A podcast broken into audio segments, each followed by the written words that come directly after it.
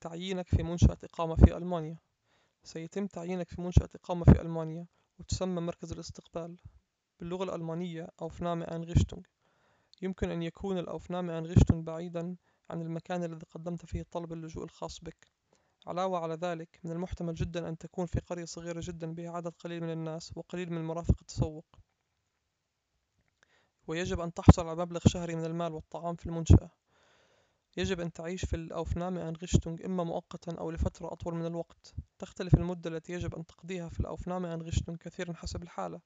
في الغالب يجب أن تعيش هناك حتى يتم اتخاذ القرار بشأن طلب اللجوء الخاص بك ولكن الحد الأقصى للإقامة هو ستة أشهر. ومع ذلك هناك العديد من الاستثناءات. على سبيل المثال إذا كنت قادماً من بلد حددته ألمانيا على أنه بلد منشأ آمن ثم يمكن تمديد المدة في الأوفنامة-أينريchtung حتى ثمانية عشر شهراً. استثناء آخر هو إذا كان لديك أطفال أو عائلة في ألمانيا. بعد ذلك لا يجوز لك الإقامة في المنشأة إلا لمدة ستة أشهر كحد أقصى. لمزيد من الاستثناءات من الإقامة في المنشآت الاستقبال يرجى الاستفسار من سلطة الأجانب باللغة الألمانية Ausländerbehörde خلال الأشهر الثلاثة الأولى بعد طلب اللجوء الخاص بك لا يسمح لك بالعمل في ألمانيا. وبعد ثلاثة أشهر إذا كان هناك عرض عمل يوافق عليه كل من الأوسلاند ووكالة التوظيف باللغة الألمانية Agentur für Arbeit. بعد مدة أقصاها تسع أشهر يحق لك, يحق لك أيضا العمل إذا كانت إجراءات اللجوء الخاصة بك لا تزال جارية. ولكن تنطبق أيضا شروط الموافقة الخاصة بالأوسلاند والأجنتور فور أربايت هذا يعني أنه يجب, على يجب السماح لك بالعمل. إذا كنت قادما مما يسمى بلد المنشأ الآمن فلن, فلن يسمح لك بالعمل حتى بعد تسع أشهر والبقاء لفترة أطول من ست أشهر في الأوفنامة أنغشتونغ غالبا أثناء إجراءات اللجوء بأكملها. بلدان المنشأ الآمن هي على سبيل المثال ألبانيا والبوسنة والهرسك وغانا وكوسوفو ومقدونيا جمهورية يوغوسلافيا السابقة والجبل الأسود والسنغال وصربيا.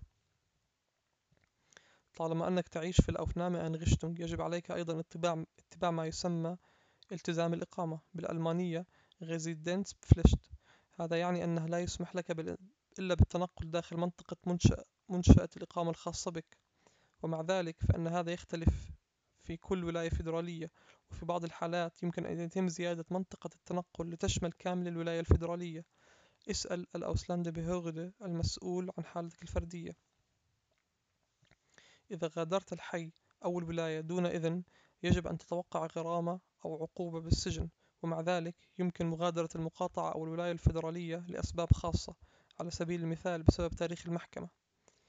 إذا تقدمت بطلب الحصول على ذلك في الأوسلند بهوغد المسؤول عنك عادة بعد ثلاثة أشهر يتم إلغاء التزام الإقامة ويسمح لك بالانتقال إلى جميع أنحاء ألمانيا منذ ذلك الحين.